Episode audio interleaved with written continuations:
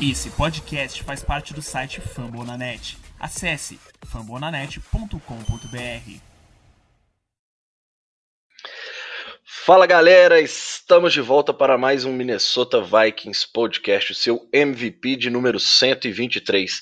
Eu sou o Felipe Drummond e recebo hoje, como sempre, meu querido Henrique Gutiardi. Como é que estão as coisas, meu velho? Mano, considerando que eu quase não vi o último jogo, tá incrível. É, aquela coisa, né? Às vezes não, não ver o, o jogo dos Vikings é um benefício que a gente leva pra cabeça, e pra alma e pro coração. Pois é. Nunca fiquei tão feliz no vestibular.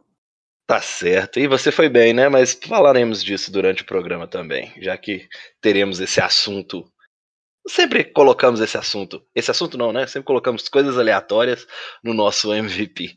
E também recebemos ele de volta depois de um longo período afastado. Nosso querido Léo Pereira, vulgo Risadinha. Como é que tá, meu querido? Fala, Felipe Drummond. Ah, eu tô, tô, tô dois. Tô muito ótimo, tô feliz, tô bem. Saúde que importa, o Minnesota Vikings que se foda. tá certo. Só pra gente continuar essa gíria aí, eu tô dois. O que que significa? Eu acho que essa é local demais para mim e para muita gente que deve nos escutar. tudo dois, tudo dois, tá tudo suave, tá na paz. Tá certo, então. Tudo suave mais ou menos, né? No que depender de Minnesota Vikings, nada fica suave. E como sempre fazemos, né? Este podcast faz parte do site Fambonanet e você pode nos escutar nos principais agregadores de podcast: Deezer, iTunes, Spotify, entre outros. É só colocar o fone no ouvido e tocar aquele play para nos escutar a cada semana com o nosso MVP. Também outra tradição deste humilde podcast é passar as notícias com o nosso querido Henrique Gutiardi, nosso insider de Minnesota.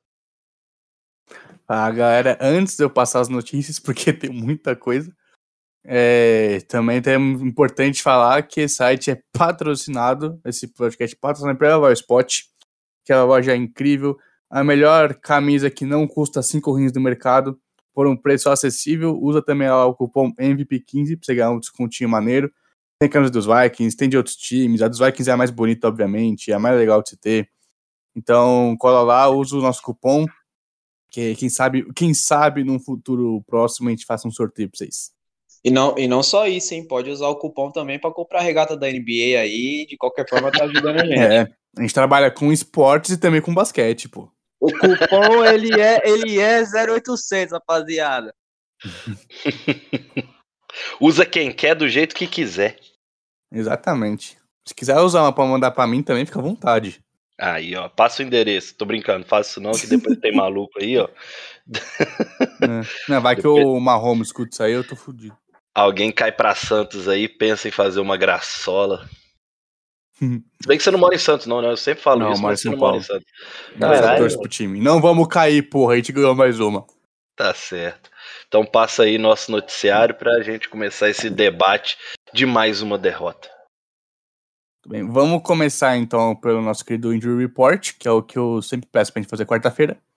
O time hoje não fez aquele treino, treino, foi o que chamam de walkthrough, que é, eles vão mais é, repetições mais devagares para tentar fazer algumas correções do que realmente treinar com pad e tudo mais com contato.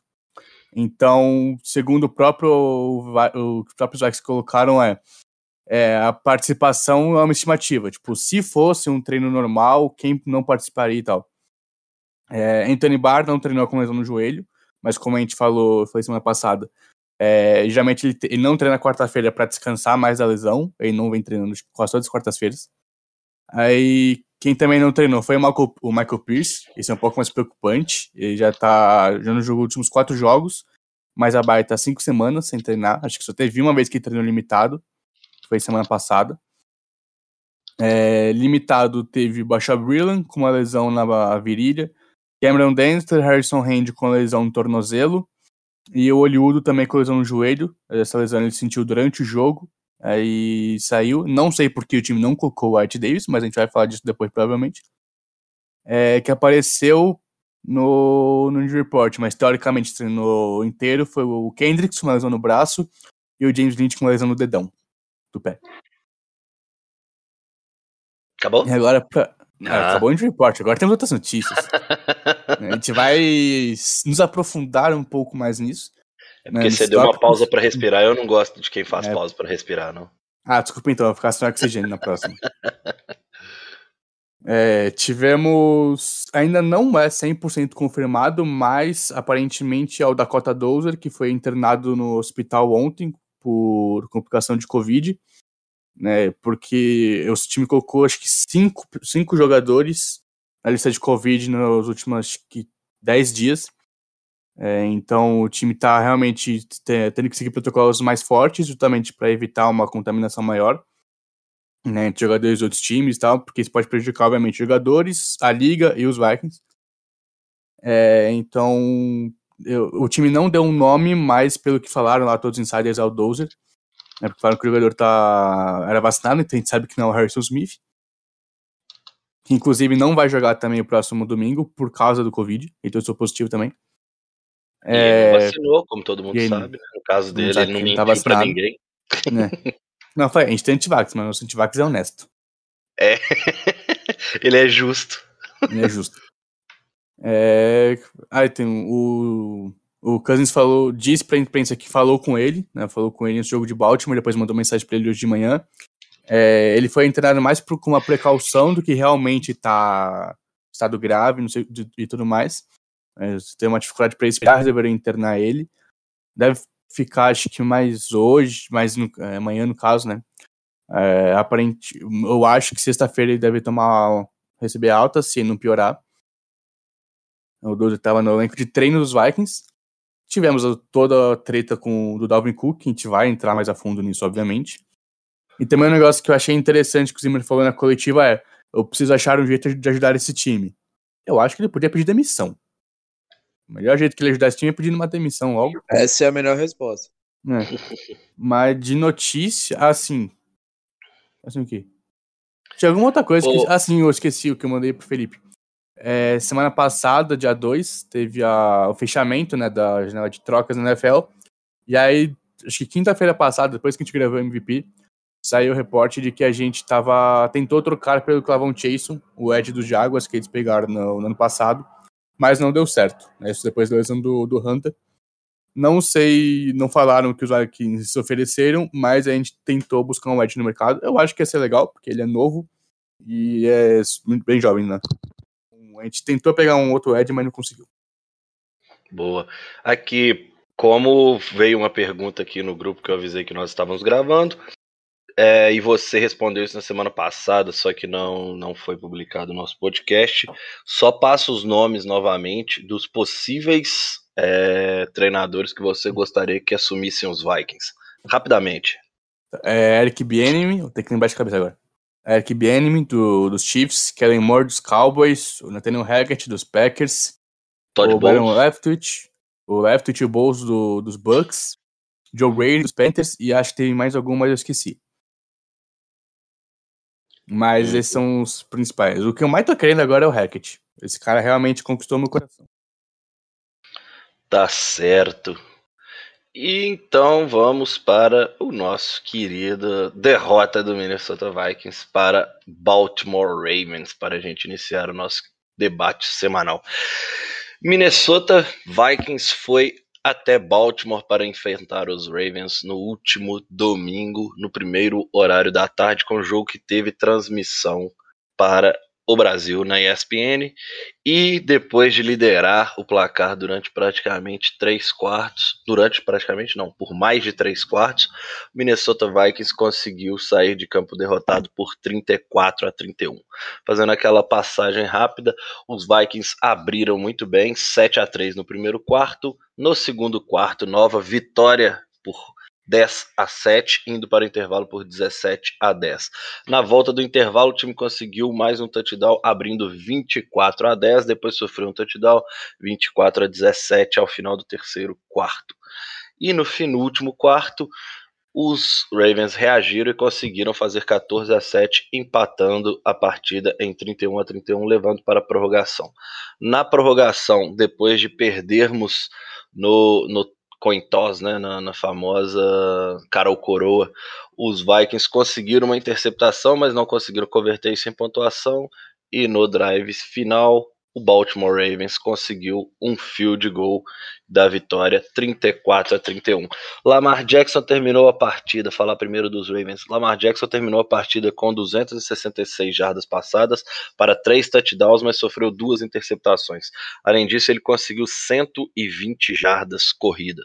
Quem também foi bem no jogo corrido foi Devonta Freeman com 13 corridas para 79 jardas. Le'Veon Bell ainda compareceu com 11 corridas para 48 jardas.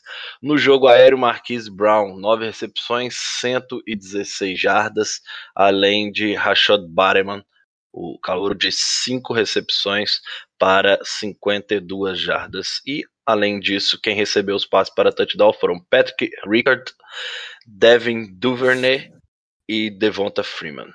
No lado dos Vikings, Kirk Cousins em 17 passes completos de 28 tentados para 187 jardas e dois touchdowns, nenhuma interceptação. No jogo corrido, Dalvin Cook 17 tentativas, 110 jardas, mas quem conseguiu marcar touchdown correndo com a bola foi ele, menino Kirk Cousins, com um touchdown corrido. No jogo aéreo, Justin Jefferson terminou a partida com as melhores marcas: três recepções, 69 jardas e um touchdown, ninguém mais a ser destacado.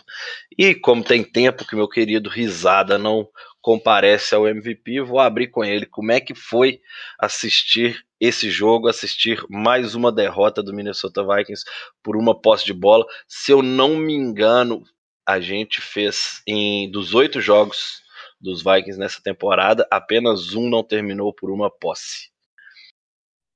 É, parecendo um time do Corinthians, né, mano? Só sofrido. O problema é que é sofrido pro lado ruim, né? Que é, gente... mas no final o Corinthians ganhou o jogo. Mas enfim, é, eu para te dizer que eu acho que como todo mundo aqui tava, ninguém vai negar que tava animado para assistir o jogo por se tratar de um jogo que era 3-3, que a gente poderia, é, com uma vitória, começar a caminhar para frente, né? Que aí a gente 3-4, já... 3-4, agora estamos 3-5. É, nós estava 3-3, aí com uma vitória a gente ficaria 4-3, né? Não, não. Isso foi no jogo anterior. Agora a gente entrou em campo 3-4 e saímos 3-5. Ah, é, Poderíamos é, empatar, voltar a ficar no, no Não, é verdade, confundi, confundi né? as bolas. Mas enfim, era um jogo que a gente poderia de certa forma, empatar a, o número de vitórias e derrotas e começar a caminhar para frente e né, tentar deixar um pouco a cagada que foi o começo da temporada para trás. Era um jogo televisionado também, fazia tempo que os Vikings não passavam na TV. E eu tenho que contar a humilhação que eu sofri dentro de casa, tá ligado?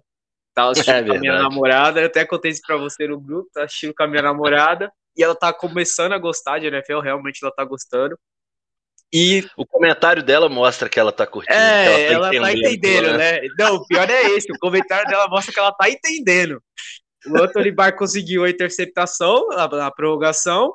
E eu apontei pra TV e falei, mano, isso é Minnesota Vikings, animado, caralho, feliz pra porra. Nem parecia que nosso time tava se fudendo no jogo, tá ligado? Ofensivamente.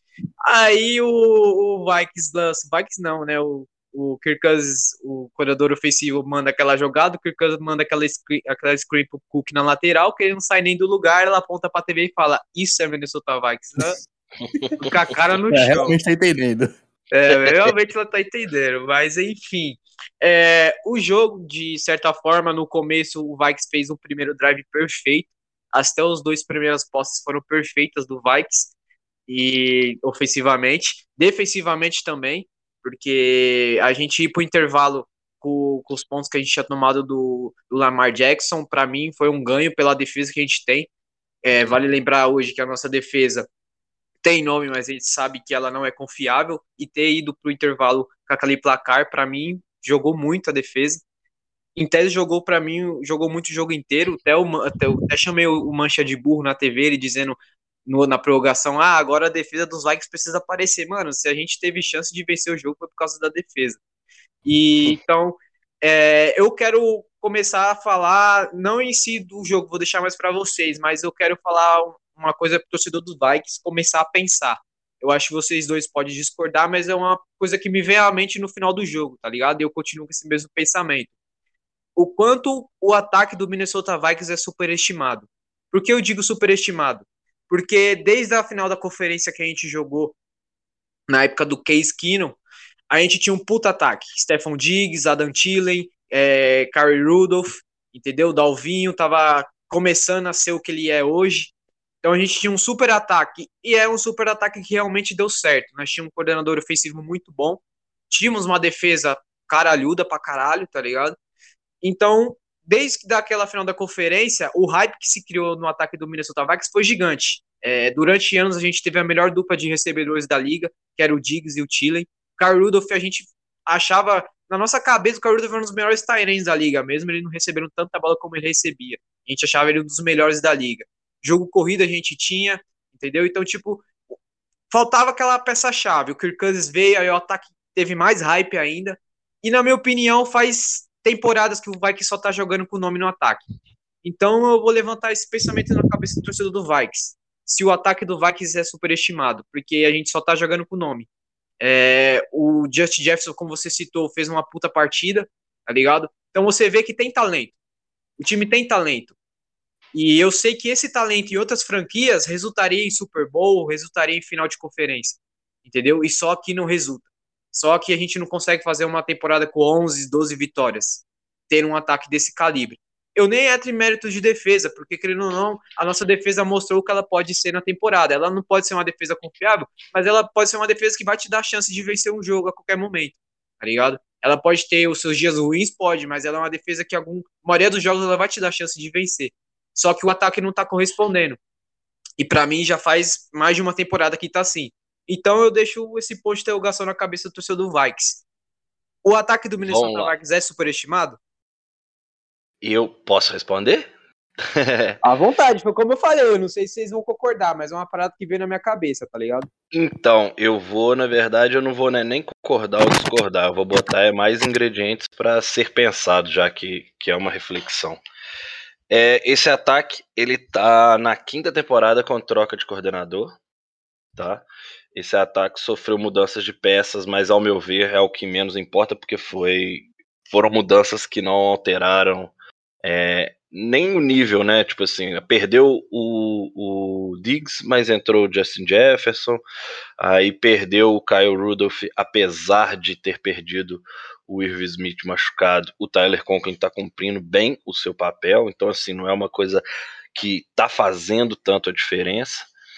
É, eu boto sempre que essa questão de mudança de coordenador me irrita muito, até porque a gente custa acertar a mão. Aí a gente tinha o Gary Kubiak, ele acertou a mão no ataque no ano passado. Aí ao invés de ter uma sequência, o cara vai lá, aposenta, bota o filho dele, né? Tipo assim, a porra da, da, da franquia gosta dessa merda de ficar contratando filho e parente. Vai lá esse nepotismo velado. Velado não, né? Que é as claras lá. Então, assim, é, aí entra um, um, menino que, igual no último podcast, no último MVP, eu e o Henrique, a gente falou muito sobre ele, inclusive. É, que só tem o primeiro drive, drive de entrada bom. O resto parece que ele só treina aquilo, tipo assim. Aí ele fica satisfeitão lá na beirada do campo e para de fazer a porra do trabalho dele em, em, praticamente todos os jogos. E nesse jogo, assim, a se destacar ainda a questão do Special Teams, que há muito tempo a gente não tinha retorno, há muito tempo a gente não tinha o Special Teams sendo talvez o carro-chefe do time, né?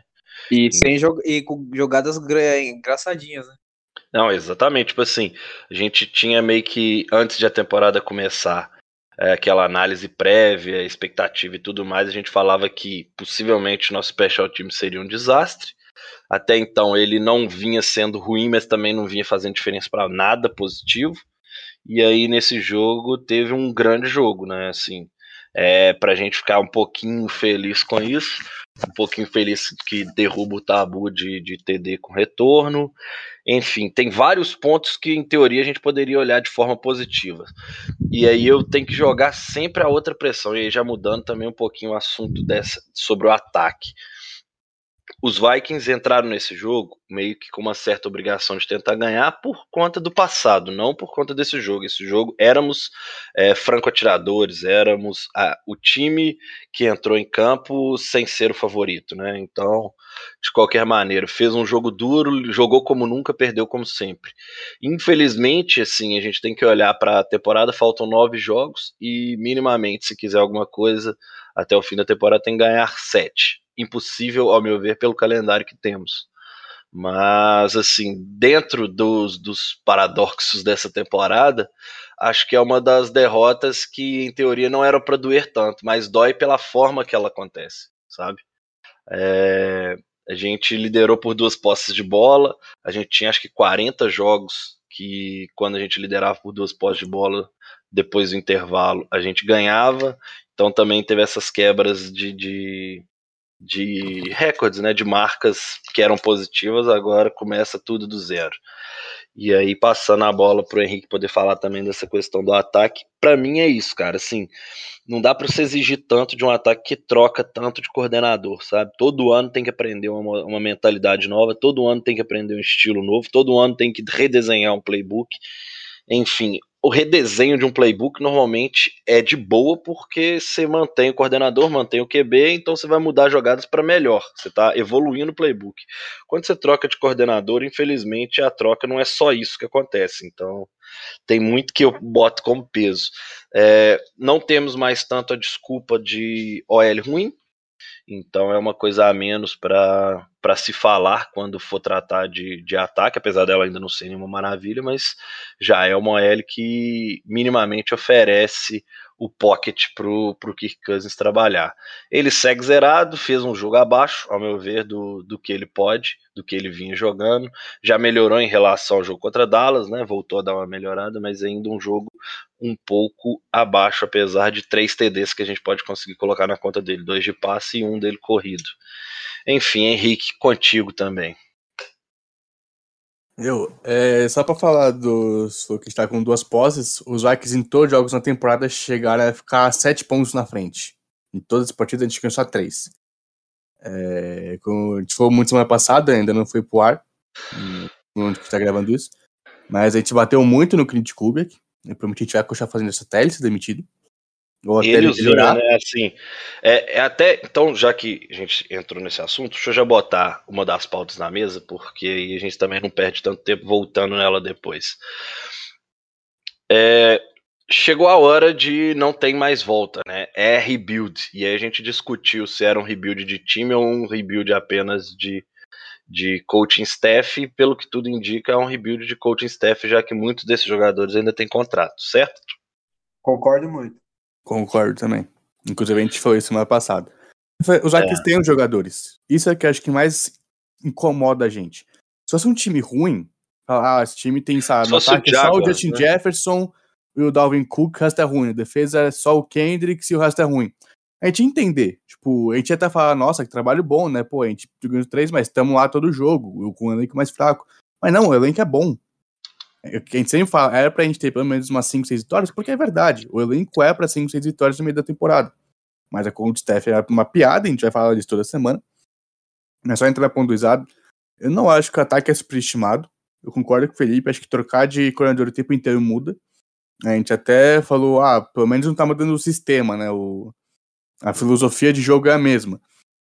É, mas o problema é quando o Stefanski assumiu em 2019, ele é assistente do Zac desde 2006. Então ele teve 13 anos de experiência antes de assumir o cargo. O Kobe é que um cara muito experiente, é, acho que foi técnico por quase 40 anos na NFL, foi que no plano Super Bowl, então também, um cara muito experiente. O Kobe é que tem emprego porque é filho do pai. Filho do pai é foda, né? Porque é filho do, do, do Gary Kubiak. É o único motivo de ele ter tido esse emprego, e também porque o Zimmer sabia que o Kubiak ia fazer tudo que o Zimmer mandasse. Né? Ia ter o ataque que o Zimmer quer, que só funciona nos anos 70. Então acho que não é que o ataque é superestimado, o ataque é, é mal aproveitado. É como, como todo uma... time, né? É. Como todo time, se parar pra olhar, a defesa é mal aproveitada, por mais que eu, eu bato na tecla já. Eu não lembro qual jogo eu comecei a bater. Acho que foi contra o Browns. é uma defesa que em todos os jogos, ah, jogou mal, jogou bem, ela entregou o que o ataque precisava, que era chegar na última posse de bola com chance de ganhar. Tipo assim, isso é o mínimo que se exige de uma defesa. Em alguns jogos ela jogou realmente bem, mas a maioria desses jogos ela entregou o mínimo para o ataque poder ganhar hum. e, e, assim não é nenhuma só uma crítica ao ataque mas porque teve, houveram jogos que o ataque conseguiu fazer. A gente lembra que contra Bengals o ataque fez a parte e o árbitro interferiu. Contra o Cardinals o, o, o, o ataque, ataque, fez, a, fez parte. a parte e o kicker fudeu com a gente. É, teve, tiveram outros jogos que a gente teve até o drive final para ganhar e não ganhou, né? Tipo assim. E aí dessa vez nesse jogo o ataque no drive final, que era depois da interceptação, não conseguiu funcionar. É tipo, é tipo assim, o torcedor do Vikings ele tem que começar a criar na cabeça dele que ele tem que entender a defesa dele, saber o quanto ela pode ajudar, tá ligado? É, a defesa vai sofrer essa temporada, mano, como sofreu na última, tá ligado? Mas o, o torcedor dos Vikings tem que entender, mano, isso que a defesa fez no jogo de hoje foi do caralho, porque a gente sabe que ela não vai entregar mais que isso, mano. Dificilmente uhum. a gente vai vencer um jogo por causa da defesa. A gente até poderia ter vencido esse último, que teve a interceptação, a interceptação do Bar, tá ligado? Era um, um jogo para você posicionar seu kicker e ganhar o jogo, tá ligado? Mas quanto mais o torcedor dos Vikings entender o, qual o nível da defesa e o quanto ela pode contribuir, mais vai ter saúde mental, mano. Uhum. Não, eu acho que o negócio que, inclusive, a gente, a gente fala muito que ah, o Zimmer tava vendo em 2017. Acho que muita gente tem no imaginário que a defesa ainda pode ser que é 2017, porque ainda tem muito nome daquela defesa. Né, o Smith ainda tá, o Griffith, o Hunter tá machucado. Metade da defesa tava em 2017. Né, são 5 de 6. Então acho que a gente ainda tem na mente aquela defesa que não vai ser. Nunca mais vai ser.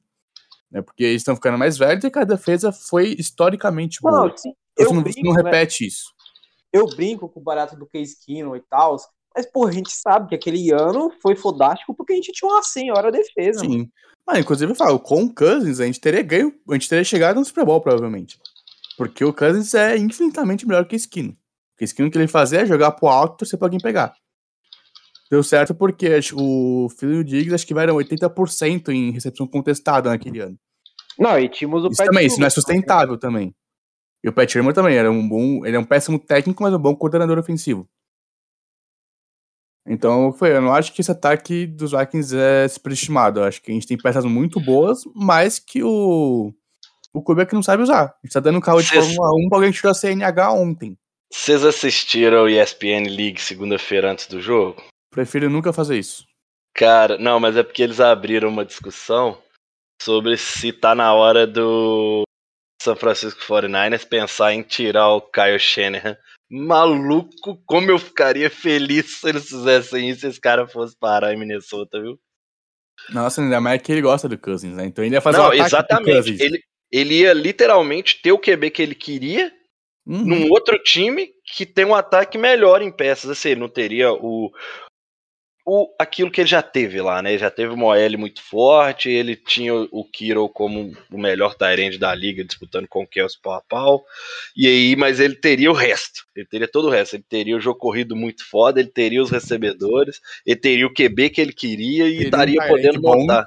Quando ele voltar no É, exatamente. Então, assim, é, é o encaixe que, ao meu ver, se, se tivesse uma, um encaixe que seria uma luva, para mim seria ele Não, nos Vikings. Sabe qual é o pior sobre isso, Felipe? Que é o seguinte, se termina a temporada e os Vikings mandam o, o Zimmer embora, o que vai ter de, de HC para nós sentar na mesa e conversar é coisa de louco, mano. É coisa de louco, Qualquer tem muito um HC que, bom pra essa série. Qual, não, e o pior não é que é bom. Qualquer um quer treinar o Vikings com o time que tem hoje, mano. É impossível uhum. o cara que, ainda mais se for um cara que tem a cabeça no ataque, olhar o talento que ele vai ter e falar, porra, será que vale a pena eu continuar aqui? Tá Ou vendo? A sua reflexão está sendo de, respondida. De outros, outros, outros times, né? Que ah, você vem treinar o Lawrence, vem treinar o Fields quando ele tira o Neg. Mas, cara, a gente também, a gente tem um dos melhores running backs, uma dupla excelente, um puta talento que vai voltar no que vem. Então os Vikings são um time atrativo. Por mais que a galera não fale muito, mano. O Casado falou, você pega um cara de ataque, fala assim, ó, só até esses jogadores. Divirta-se vai aceitar. É. Alô? Oi. Oi. Oi, tá bom? Como você tá? Vocês param, vocês param de falar abruptamente demais, gente. É por isso que a gente tem que gravar com vídeo, porque a gente sabe quando o outro parou de falar. É, isso é verdade. Mas então, dando sequência, né? Assim, passou mais uma derrota. É, Minnesota Vikings está conseguindo uma campanha. Tá 4-2. Não, 2-4. Ou, não. 2. Não, 2-5 em jogos de uma posse de bola nessa temporada. É. Nessa temporada, de 8 Não, rapidinho, jogos. Felipe, só um sete. negócio que eu esqueci de pedir. Você ainda tem as estatísticas do jogo contra os Ravens aí aberto? Tá aberto aqui. Me fala então, por favor, o número de recepções do Jefferson e do Thielen combinados. Jefferson, 3 recepções. Adam Thielen, 2. 5 para a melhor dupla de wide Agora, receivers da Me fala liga. quantas recepções teve Tyler Conklin. Tyler Conklin, 5 recepções. Eu não tenho é quantas targets dele. Acho que foram 13, se não me engano. Mas enfim, a gente deu o mesmo número de, de passe pro Dois Conklin, jogadores. que assim, com todo respeito, não é um Tyrande, tipo, é um Tyrande reserva. O reserva faz um, um serviço ok. Mas deu um número pra ele do que pro Jeff- Jefferson e pro Feeling. O ataque do Kubek, que no começo eu até tava elogiando, falando, nossa, ele tá realmente, né, expandindo o playbook. A gente não vê mais do que de Osborne em campo, recebendo passe. O Osborne tá sendo um dos melhores recebedores três que a gente teve desde o Wright. Eu Não tá posso recebendo falar uma passe. coisa? Tá Só ridículo. aquele passe pro CJ Ram que eu gostei no jogo aéreo dessa vez. Hum. Só Ah, eu queria- aquele passe que eu vibrei igual criança, porque você vê fullback recebendo passe, não, não tem a menor É coisa de condição. louco, é coisa de louco. É coisa de maluco mesmo, velho. E assim, Eu queria também pedir pra- desculpa rapidinho. Pra, pra ilustrar isso que você tá Hum. falando, Henrique, apesar de três recepções, a média do Justin Jefferson foi de 23 jardas por recepção. E É, mesmo assim, o cara recebeu três. 50, né? Isso aí É. aumentar pra caralho. Mas eu queria pedir desculpa porque acho que essa derrota é culpa minha. Porque enquanto eu tava na prova, a gente tava jogando pra caralho. Eu saí da prova, sabe qual foi a primeira campanha que eu vi no metrô? O empate. Aqui- Não, foi aqui os Ravens tiveram aquela campanha que acho que cometeram duas quartas descidas com fullback. Foi a primeira que eu vi, eu falei, não é possível, velho. Tá todo eu mundo boto, elogiando, perdi TD de retorno, eu volto bota divi- divide um pouquinho desse peso comigo, que igual eu falei, eu tô trabalhando na MG que o Cruzeiro derrotou o, o Forguedes. E aí, na hora que eu saí, tava 24 a 24. E eu comecei a assistir, botei no celular e fui dirigindo e, e meio que assistindo, assim, né? Cuidado, alô polícia, não me prendam, que esse cara. Mas também comecei a assistir, dei uma zicada absurda ali. Enfim, Ele ia Tá te prender porque vida. uma coisa é você bater o carro que tá mexendo no celular, outra coisa é você bater o carro que tá assistindo o jogo do Vikings. Aí é cadeira. não, ele ia me, Não, aí é ele ia me prender porque eu torço pros Vikings, não tinha nenhum outro motivo pra me prender. Não, ele ia te prender, mas ia te dar um lencinho pra secar as lágrimas. É, puta merda, ô time desgraçado, viu, velho? E, tipo, eu tô tomando é ranço. Hum. Enfim, passando para o próximo ponto, e talvez seja o ponto alto do nosso debate semanal. Situação de Dalvin Cook, para quem não acompanhou, sua namorada ou ex-namorada, né? Não sei como tratar. Então, assim, é, surgiu uma denúncia dela sobre ele, de que ele havia espancado, e aí rolou um print do, de uma conversa dele pedindo para voltar com ela, falando que tinha errado, e depois um vídeo dela meio que puxando o cabelo dele, ameaçando, segundo o, o que dá para escutar, né? Porque dá para ver muito pouca coisa. Ela estava armada. Enfim, a confusão envolvendo o nosso querido Dalvin Cook. Cê, como é que você acompanhou essa questão aí, meu querido Henrique? Cara, é, a primeira notícia que eu vi foi a do Chester, porque eu tenho notificação de, de quando ele posta. E aí apareceu lá, Dalvin Cook é vítima de, de extorsão. É, foi pra ex-namorada, não lembro como ele colocou, segundo o advogado dele. Eu já falei, meu Deus do céu, o que está acontecendo com o Dalvin Cook? E aí, um tempo depois, apareceu a notícia de que a, a ex dele também tinha é, movido um processo contra ele e tal. É assim, o que eu tenho. É muito difícil falar isso, mesmo porque a gente não, quase não tem prova. Né? O que tem é o print que você falou, né? E um, um vídeo do supostamente do dia. Né? Assim, o print da mulher o, o vídeo ajuda o Cook, então é difícil saber. É realmente, a palavra é um contra a palavra do outro. O que o Cook fala é que ela invadiu a casa dele, é, se, é, teve de refém ele acho que duas pessoas estavam na casa dele, né, apontando arma para eles. E aí depois, uma das vezes que o Cook foi atacado, acho que, não sei se foi com spray de pimenta ou alguma outra coisa, ele reagiu em autodefesa, né, porque a casa era dele. E aí ela teve um corte no nariz, né, acima do nariz. E aí ela tá processando ele, tentando extorquir o dinheiro dele. Né, passou esse último ano tentando extorquir o dinheiro dele. O que ela fala é que ela foi para Minnesota depois que eles terminaram, para pegar as coisas dela na casa dele. O Dalvin Cook não aceitou o término e é, agrediu ela e, e, manteve ela de refém na casa dele. Né, manteve ela meio que prisioneira lá, acho que por algumas horas. Então, realmente, a palavra de um contra a palavra do outro, os dois têm prova, a história dos dois faz sentido. Né, pensando no, no que o histórico que a gente tem de, de agressão contra a mulher no mundo, é, faz sentido a história dela, mas pegando a história do Dalvin, uma história muito completa, e pegando o histórico da mulher também faz sentido. Né, então, assim, não dá pra gente emitir opinião, mesmo porque não é nossa função fazer isso.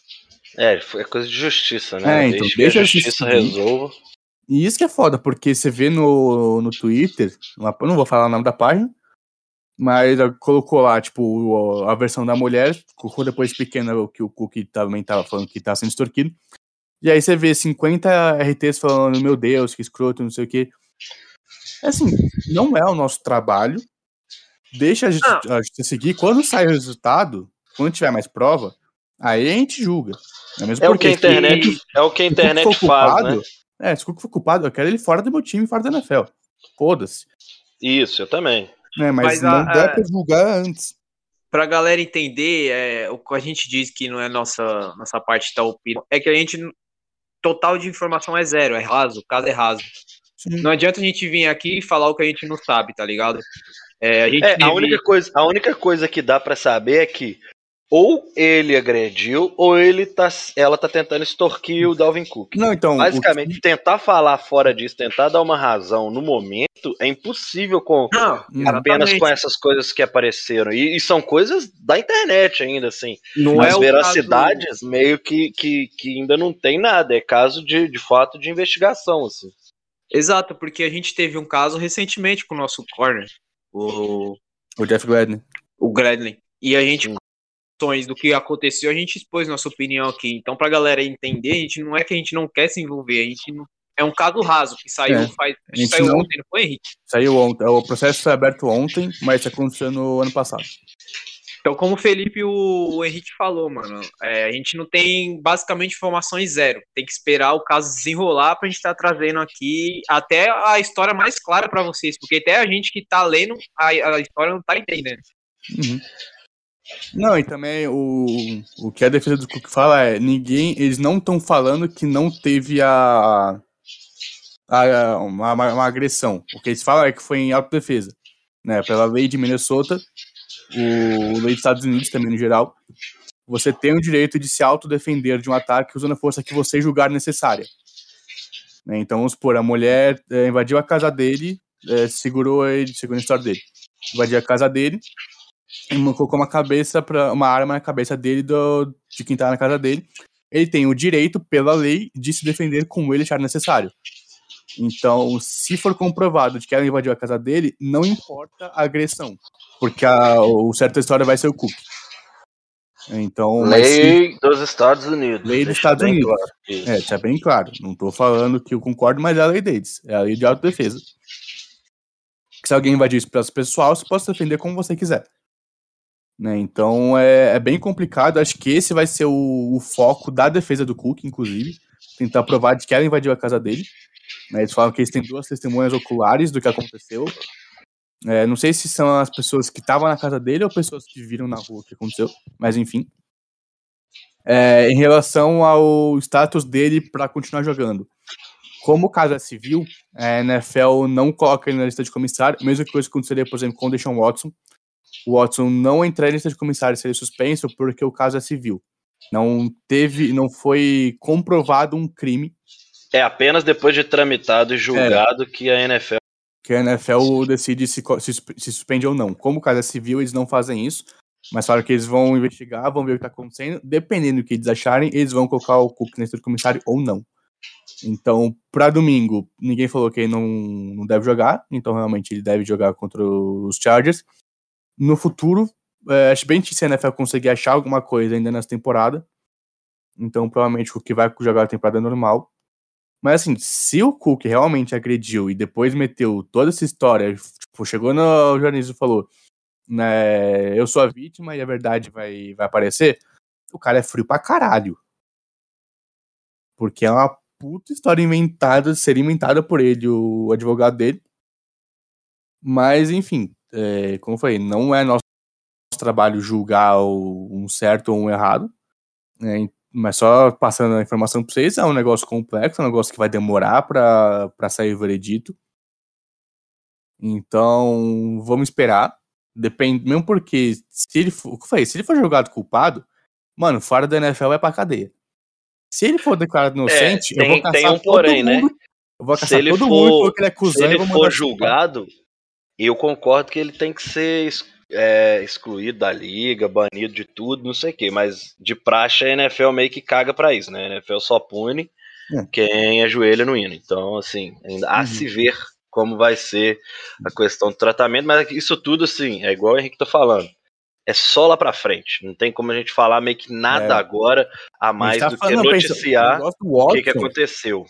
Ele ainda não teve julgamento dele jogando, ele vai ser em janeiro, é em E fevereiro. já tá meio que. a- o- E há um o- ano, essa história foi acho que de março. Não, e, e no caso é o Houston que meio que tá abrindo o precedente de segurar o fora, né? Uhum. Não teve um envolvimento. A liga não, não, não fez a princípio É. com, com o Deshaun Watson. Ele só não está jogando porque Houston quis.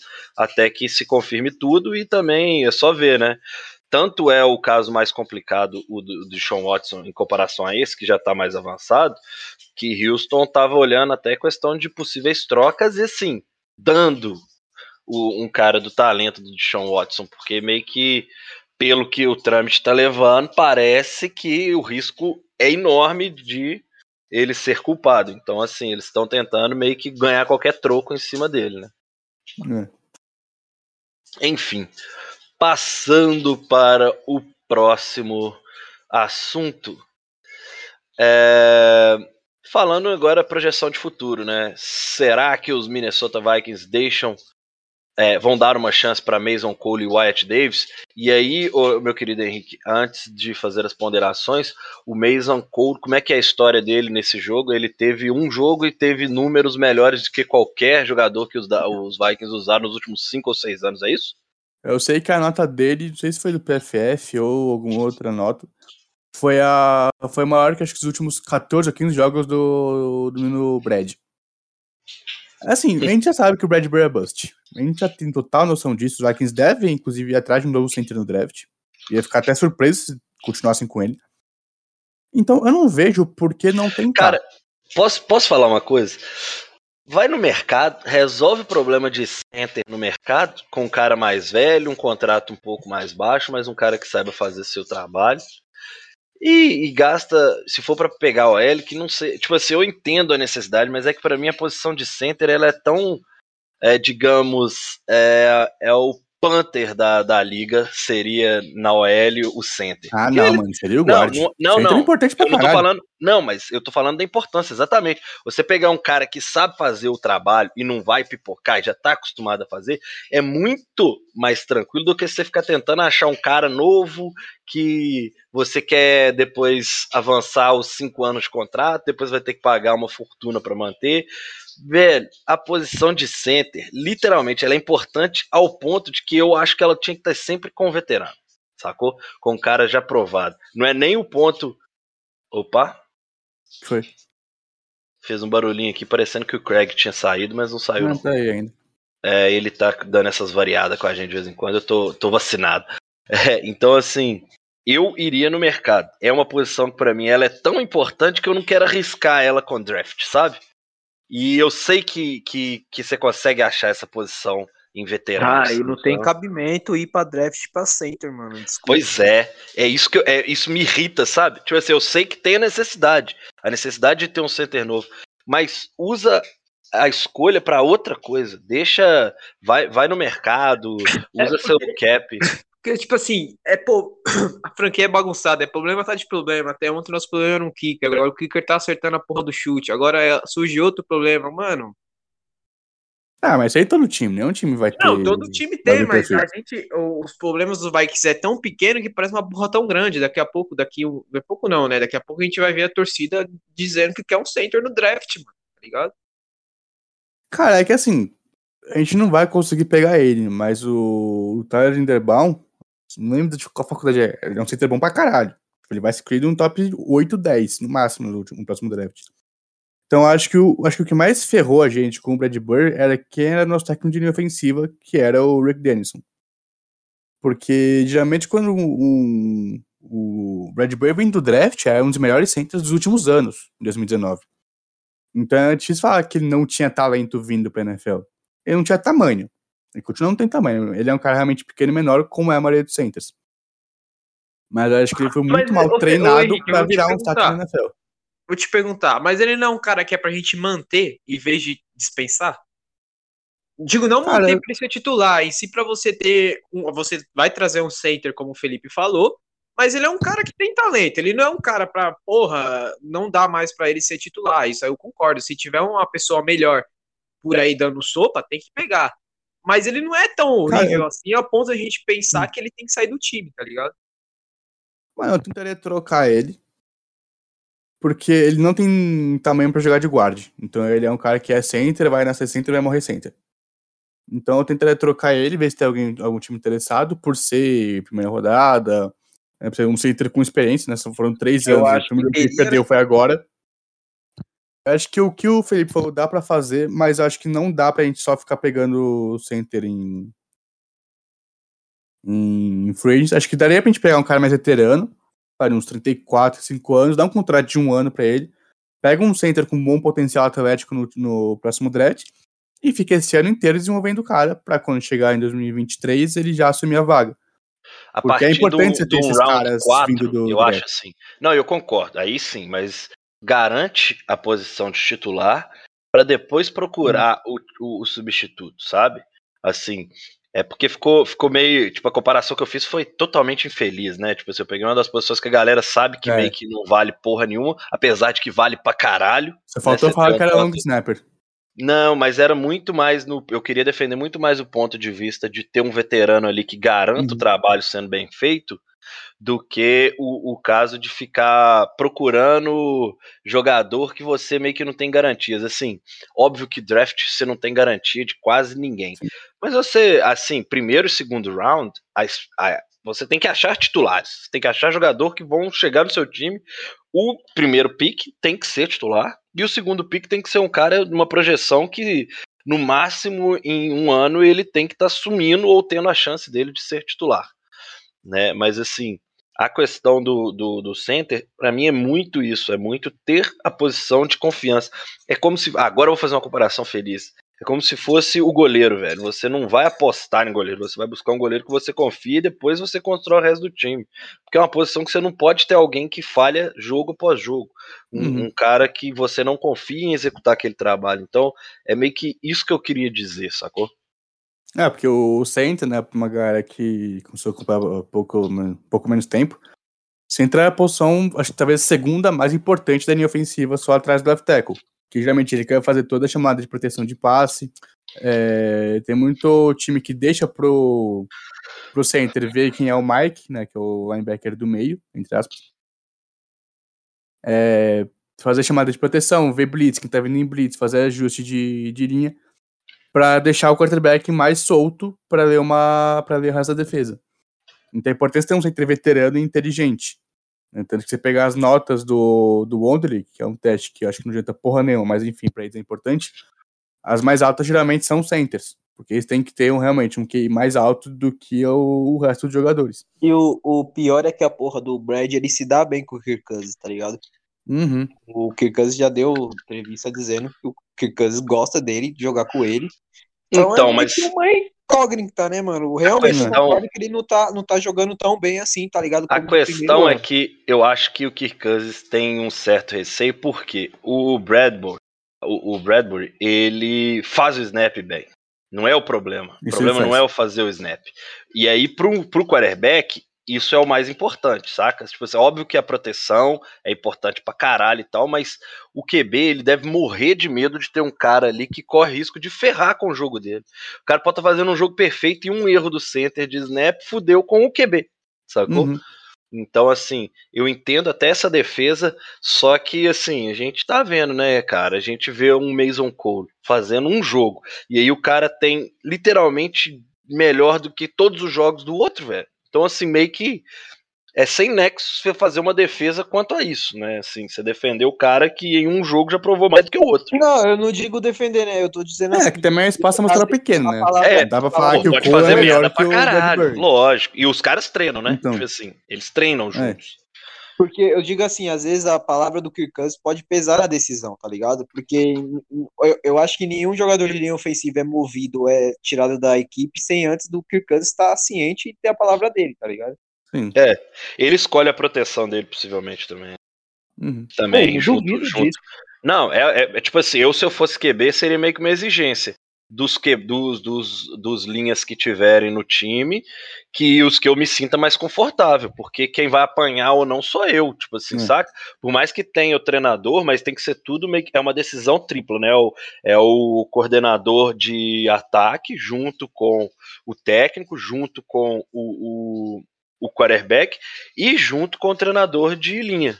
Então, assim, são quatro opiniões ali, mas que, ao meu ver, a que tem que ter 30% de peso é a do QB. A que tem que ter mais peso, porque é ele é que vai pagar o preço da- das escolhas, né? Tipo assim, os outros vão estar do lado de fora, ninguém vai apanhar porque fez uma escolha errada. E aí, já, já mudando também novamente de assunto, já que hoje a gente tinha muito tópico aqui pra gente debater, aproveitando a pergunta do, do querido Felipe Aracaki. O que não, rapidinho, acharam... rapidinho, antes de você passar, Vai, fala aí. falar que eu achei um absurdo eles tinham pegaram um guarda que foi duas vezes ao American no college, bom pra caralho, e quando o guarda titular deles machuca, não bota ele pra jogar. Eu não entendi porque o Zimmer não botou o Ash Davis em campo no domingo depois que o Dudu é machucado. Pra mim não faz o menor sentido. O Davis é. Ele talvez seja melhor que o Udo, mas não tem como ele não ser pelo menos nossa melhor reserva. Isso eu acho impossível. Tá certo, é isso É aí. só isso então. mesmo. Só queria realmente deixar que eu tô puto de novo com o Mac Zimmer por não botar calouros. Tá certo. Então, vo- voltando para a pergunta do querido Aracaki. O que acharam do desempenho? Eu vou passar para você, viu, Risado? O que acharam do desempenho da defesa neste primeiro jogo sem Hunter? E aí eu já emendo com a informação da defesa ter ficado quase 100 snaps em campo. Cara, é lógico que o Hunter você vai sentir, independentemente de quem tá do lado ali. É, quem tá jogando e ele fora. É, é o nosso melhor jogador da defesa, isso é sem dúvidas. Hoje ele é o melhor, mesmo voltando da, da, da lesão. A gente sabe do potencial dele, a gente sabe que ele vai decidir jogos. Então a falta dele sempre vai fazer. Isso é inevitável. Basta o Zimmer e a defesa saber se virar sem ele. E nesse jogo soube se virar, de certa forma. Tá ligado? É, a gente foi pro intervalo, se me corrija se eu não estiver errado, a gente foi pro intervalo perdendo por 10 ou 17 pontos, se eu não me engano. Foi isso, Felipe? Oi? Repete aí que aqui cortou e travou para eu voltar com o meu microfone. É, se eu não me engano, a gente foi perdendo por 10 ou 17 pontos pro intervalo. A gente foi ganhando de 7 pontos e depois voltou e abriu 14 pontos. Sim, mas a defesa tava. Tinha tomado quantos pontos até então? Que eu sou péssimo de matemática. 10, 10 pontos no intervalo. Tô até conferindo aqui 10 pontos no intervalo. E ao fim do terceiro quarto, 17. Ou seja, metade do que o time sofreu, ele tomou até o terceiro quarto, até o fim do terceiro quarto. A outra Exatamente. metade foi no quarto quarto, mais prorrogação. Aí vem o quê? É, Cansaço. Eu né? penso, é, também, eu penso o seguinte, é, você fazer um primeiro tempo contra um QB que se chama Lamar Jackson, que foi MVP na última temporada, e você ceder só isso de pontos no intervalo, eu acho do caralho com o nível de defesa que a gente tem hoje, tá ligado? É, só que foi o seguinte, foi até que eu tava cantando bola pra minha namorada, a defesa vai cansar, a defesa vai cansar, a defesa vai cansar. Chegou uma hora que tava nítido, mano. Chegou uma hora que a gente tava acabando na endzone e os caras estavam ofegantes que só a porra, mano. Você, vi, você sentia no olhar dos caras que eles estavam cansados, mano. Entendeu? E foi como eu falei, a torcida do Vikings tem que se adaptar, se acostumar com a defesa que a gente tem hoje. A gente tem nomes que, que são global, temos é, Smith, Cranks, o Bar, querendo ou não, ele tá voltando de lesão agora, a gente sabe que ele é saudável, ele é um dos melhores linebackers da liga, entendeu? O Griffin, querendo ou não, ele, por mais que ele tenha os problemas dele psicológicos, mas ele é um ótimo é, é, DL, ele faz o trabalho sujo quando precisa. Então a gente tem é, jogadores bons, ótimos, e a linha, a linha defensa, a secundária está melhorando aos poucos. Os corners também estão criando um pouquinho mais de casca. A gente sabe o quanto a gente sofreu com corners na última temporada. Então a gente tem, o torcedor dos Vikings tem que entender o que ele tem de defesa. Qual é a defesa do Minnesota Vikings? E a defesa do Minnesota Vikings foi essa, vai ser o restante da temporada. Ela vai te dar, igual o Felipe falou, ela vai te dar a oportunidade de vencer o jogo. Ela pode tomar dois, três touchdowns? Pode, mas em algum momento da partida ela vai te dar a oportunidade de vencer o jogo.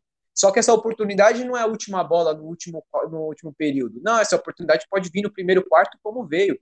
Você tendo duas oportunidades de, de a, a aumentar a diferença, porque os caras não estavam pontuando, porque a defesa estava segurando, você não pontuou, cara. Simplesmente isso. É aquilo que eu e o Felipe sempre gostamos de falar quando você enfrenta quarterbacks igual o Mahomes, Russell Wilson. Você tem que pontuar, mano. Se o Russell Wilson volta pra porra da sideline com field goal e você entra em campo, você tem que marcar o touchdown, mano. Se a porra do Mahomes sai de campo sem, nem, sem nenhum mísero field goal, você tem que pelo menos entrar e chutar a porra da bola e marcar três pontos. Então, se a defesa tá te dando chance de você aumentar a vantagem, você tem que aumentar, mano. Porque a defesa, ela vai cansar, mano. Se o ataque não progredir, e... ela vai cansar. E foi o que aconteceu. Chegou no final do terceiro quarto, e a defesa tomou os pontos e ainda conseguiu levar a gente para a prorrogação. É, eu tenho, eu tenho uma crítica, uma crítica que eu sou meio que o defensor, por mais que os meninos não, não critiquem tanto. Eu não, sou um dos sim, defensores da defesa... defesa dos Vikings desse ano. Óbvio, esperávamos mais, porém, é igual eu falei, ela tá fazendo o mínimo para dar condições para o time vencer. E aí, muito bom você ter falado dessa questão, de que a condição que ela dá para o time vencer nem sempre é aquela condição de ganhar o jogo no final só, não.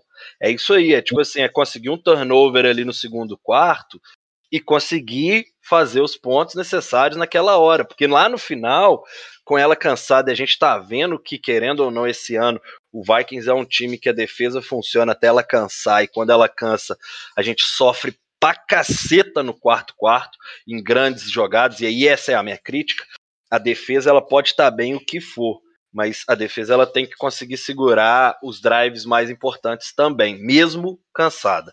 E é uma defesa que não está conseguindo fazer isso. Nos grandes jogos do, dos Vikings, foi a defesa também que no fim não aguentou a ponta, muito possivelmente por estar muito cansada, né? Assim, fazendo uma breve passagem, só para vocês terem ideia do, do quanto que tá bizarro essa questão. Os Vikings perderam para o Bengals por três pontos na prorrogação. O Vikings perdeu por um ponto para o Cardinals, ganhou por 13 pontos de Seahawks, perdeu por 7 pontos para os Browns, ganhou por 2 pontos dos Lions, ganhou por 6 pontos na prorrogação dos Panthers, perdeu por 4 pontos para os Cowboys e perdeu por 3 pontos para o Ravens. É, é, basicamente isso, não é nem questão de olhar, ah, tomou 34 pontos aqui uma vez, 28 no, no outro e 33 num, num terceiro jogo. Não, a questão é toda que a defesa fez o trabalho para no último drive, no último drive do jogo, a bola estar nas mãos do Minnesota Vikings com chance ou de empatar ou de ganhar a partida. Exatamente. Sabe? E o que você Ela... falou é o que eu venho, o que eu tô falando de saber entender. Você teve a crítica de dizer que a defesa tem que segurar nos drives importantes e não está segurando. Mas isso é você entender sua defesa. Você sabe que ela não, tá, ela não é bem nos momentos decisivos, e aí vem o que eu falei: saber pontuar no momento que a defesa te dá a oportunidade de pontuar. E os Vikings da parte ofensiva não tá conseguindo isso. Porque o torcedor olha e pensa, porra, três minutos para acabar o jogo. Bola com o Hermes na defesa tem que aparecer agora. Mas você não. Você esqueceu o que foi apresentado antes do intervalo? Quantas chances ela deu para o ataque abrir vantagem? Três chances antes de a gente ir para o intervalo. E nessas três chances a gente não conseguiu abrir vantagem. Então o jogo não é perdido na última posse, pela defesa que a gente tem. Pela defesa que a gente tem, o jogo foi perdido no começo, porque você deu chance do seu adversário chegar. E ele chegou pelo fato da defesa não ser tão boa, não ser regular, e também pelo fato dela estar tá cansada. É isso aí. Henrique, quer falar um pouquinho do seu pensamento sobre a defesa, essa questão dos quase 100 snaps da defesa em campo nesse jogo contra os Ravens? Cara, é, sabe que eu sou um dos caras que mais critica essa defesa, muito por conta do jogo corrido. Eu lembro que o temporada foi mas defesa... Não, só, é pra ser mas é, só te jogando, só te jogando já, já uma coisa assim. É, hum. A sua crítica é porque eu sei que você hoje, hoje não, né? Nessa temporada é, é muito crítico à, à defesa. Uhum. Essas críticas são com base muito no que a gente pensava pré-temporada ou uma análise fria jogo a jogo você considera que a defesa tá mal? Cara, acho que os dois. Que a expectativa foi. Eu falava, a expectativa que eu tinha é com o jogo terrestre. Que a gente investiu dinheiro para justamente ser um dos melhores times contra o jogo corrido. Porque a gente tinha pago o Pierce no ano passado. Aí a gente veio esse e pagou o Thompson. São dois nose tackles. Então a gente tem dois caras grandões que teoricamente não deviam deixar ninguém se mover e deixar o Kendricks e o Bar, o Bar se machucaram, mas enfim, de volta, livre para fazer o teco. O que a gente vê é uma defesa que todo mundo praticamente está correndo contra. Acho que o primeiro cara a não ter 100 jardas, se não me engano, foi ou o Swift ou foi o, o Zeke. Mas tinha na semana 7 e 8. Então é, é uma defesa que tem muitos problemas. A secundária a gente sabia que ia ser uma dificuldade que a gente tinha. É, tá sendo metade, né? Porque eu acho que o, o Peterson em campo tá jogando bem. Né, inclusive, muita gente tá criticando por causa de uma ou duas jogadas, mas o resto das jogadas ele tá marcando muito bem. O Usta tá também fazendo um bom trabalho, mas o Smith tá no ano ruim. Acho que não tem como discutir se ele tá no ano abaixo do que a gente esperava, abaixo do que a gente viu a carreira inteira dele, e justo depois que ele assinou um grande contrato. Então acho que isso deixa, acaba sendo pior. É, o Bashar Bill não vou nem comentar, que acho que fica feio. Naquele Alexander, muito inconsistente, vai bem de vez em quando, vai mal de vez em quando. Né, um jogo que consegue fazer uma baita jogada, mas três jogadas depois ele vai cede uma quarta para cinco ganhando 15, 20 jardas. Então acho que secundária é, é inconsistente. O Kendricks é o único cara que eu não critico nunca, praticamente, é o Kendricks e o Hunter. É, a linha defensiva, sem o, o Hunter, eu acho que jogou bem. Eu não consegui o jogo inteiro, vi só algumas partes. Não, é... Joe, realmente, é, pelo, pelo cenário sem Hunter, ela desenrolou e soube uhum. segurar. É, então, porque o que a gente fala, é muito difícil sacar o Lamar Jackson, porque ele é um cara que se mexe muito bem. E a gente então, sacou. É, então, acho que isso foi um negócio bom que a gente fez. Não, é, mas foi Kenny 120 Willis, jardas, né, B? É. Meu menino Kenny Willis jogando bem pra caralho, conseguiu acho que dois sacks, ou um sack e meio grande, Wilkes, sempre defendido ano passado, falei que ele tinha muito potencial, e o André Peterson também gostou bastante dele nos treinos e no, no jogo. É, em relação aos 100 snaps, isso foi um negócio que eu, no, na minha casa, acho que é a primeira vez que eu vi um jogo pela transmissão da ESPN do Brasil, que já me tive no meu quarto, mas como tinha acabado de voltar da, do vestibular e eu tava vendo também coisa na sala dos meus pais, quando acabou, a gente mudou pra, pra ESPN.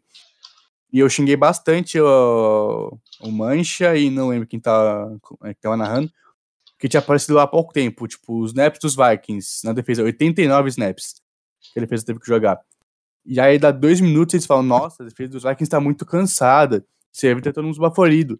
Sim, porque vocês acabaram de ter informação que jogaram quase 100 snaps. Não, isso é muita isso coisa. Que você falou, o Henrique, isso que você falou, foi igual eu citei ó, um pouco mais cedo no, na gravação. O Vikings na prorrogação, o Mancha teve a ousadia de falar agora que a defesa dos Vikings tem que aparecer, porque tá sumida na parte final do jogo. Amigo, você tem que estudar o time que você tá transmitindo. A defesa dos ô, Vikings. Ô, Rizado, os caras tiveram uma campanha de 18 Rizado, jogadas. É 18 terceiro, jogadas é muita coisa. É o terceiro MVP seguido que a gente fala sobre transmissão do Vikings para o Brasil. É, no primeiro, que foi antes de ter a primeira Cowboys, no, no primeiro desses três episódios, a gente bate, eu bati muito na tecla de preparar a galera para escutar besteira. E vai escutar sempre que tiver. A galera no Brasil é, primeiro, né, eles são sufocados com o que a ESPN faz. Os caras têm que transmitir tudo um pouco, o tempo todo tá online, tal, tal, tal. Então meio que eles não conseguem meio que fazer uma preparação. Agora, é básico também, profissionalmente falando, que o cara que vai comentar o jogo de um time assista pelo menos uns dois, três jogos desse time antes. Tipo assim, a sequência de últimos jogos, pelo menos, ele tinha que ter visto, nem que fosse condensado. A gente sabe que duas horas, né, 120 minutos, você consegue assistir três condensados. Você consegue ver todas as jogadas de um jogo dos Vikings. Mas e, sabe assim, qual é o sentimento que é- fica? bizarro ver a galera transmitindo o jogo dos Vikings em pleno 2021 e falando boçalidades que a galera tá conseguindo falar, sabe? Assim, é, no último MVP que, que ainda não foi publicado, né, no- até o momento, a gente bateu muito na tecla que os caras estavam descacetando o Kirk Cousins desnecessariamente. Assim, eu sou hoje um ex-hater do, do Kirk Cousins, você é um ex-hater do Kirk Cousins, Converter dos mais chatos reis. não é gente, converter, mano, mas aí que tá, não é converter, porque vocês não- vocês no início, talvez que era quando a gente meio que quebrava o pau nessa discussão, era muito porque no nosso viés o Kirk Cousins merecia críticas e no viés de vocês não. Só que chegou um momento que ninguém perfeito. tinha mais o direito de criticá-lo porque ele tava voando. E assim, Exatamente. já trazendo de novo, nos últimos dois jogos, a gente já voltou a bater um pouquinho na tecla de que ele não está jogando tão bem, mas longe de falar que o cara, porra, né? Tipo Uhum. assim, que o cara não merece ser titular da NFL. Como Não, não, gente, Essa foi, não, essa foi não falar uma porra dessa. É, a gente Aí ficou tá criticando uns o 40 ataque no minutos falando geral. disso. Nós, a gente tá criticando o ataque no geral, nem estamos falando, não, foi culpa do Kirk Cousins. Porque a gente Cara, sabe. eu nem no ataque, eu critico mais o Cube aqui mesmo. Critico mais o Cube. Mas, ô Felipe, sabe qual é a impressão que eu fico? Que parece que o Mancha olhou. Deixa eu ver a defesa dos Vikings aqui. Griffin, é, Bar, Koenigs. Ah, puta defesa, 2017. Nossa, a defesa tem que ganhar É. o jogo hoje. Parece que é isso que fica. Natural. É. É, mas é isso que eles fazem mesmo. Mano, é o que eu sempre falei, eu falo isso tem muito tempo já. Enquanto você tiver gente que tem que olhar três esportes diferentes, eles não vão conseguir falar de nenhum esporte com profundidade. Por quê? Porque você tá vendo três esportes. Sei lá, o Antunes, ele fala de NBA, ele fala de, de NFL, às vezes ele vai falar de, de beisebol. Você não consegue ver, acompanhar três esportes pra saber o que você tem que falar toda vez. Você não, é impossível. O dia não é tão longo assim. Então acho que o problema que a NFL tem Inclusive é o que eu sempre falo, né? Os Colin Cowherd da- do mundo, os Skip Bates. Esses caras não sabem o que eles estão falando. Primeiro, porque eles querem clickbait. E segundo, porque eles acompanham três esportes. Então você não vai conseguir saber o que está acontecendo de verdade nos jogos, você não vai conseguir ver tudo.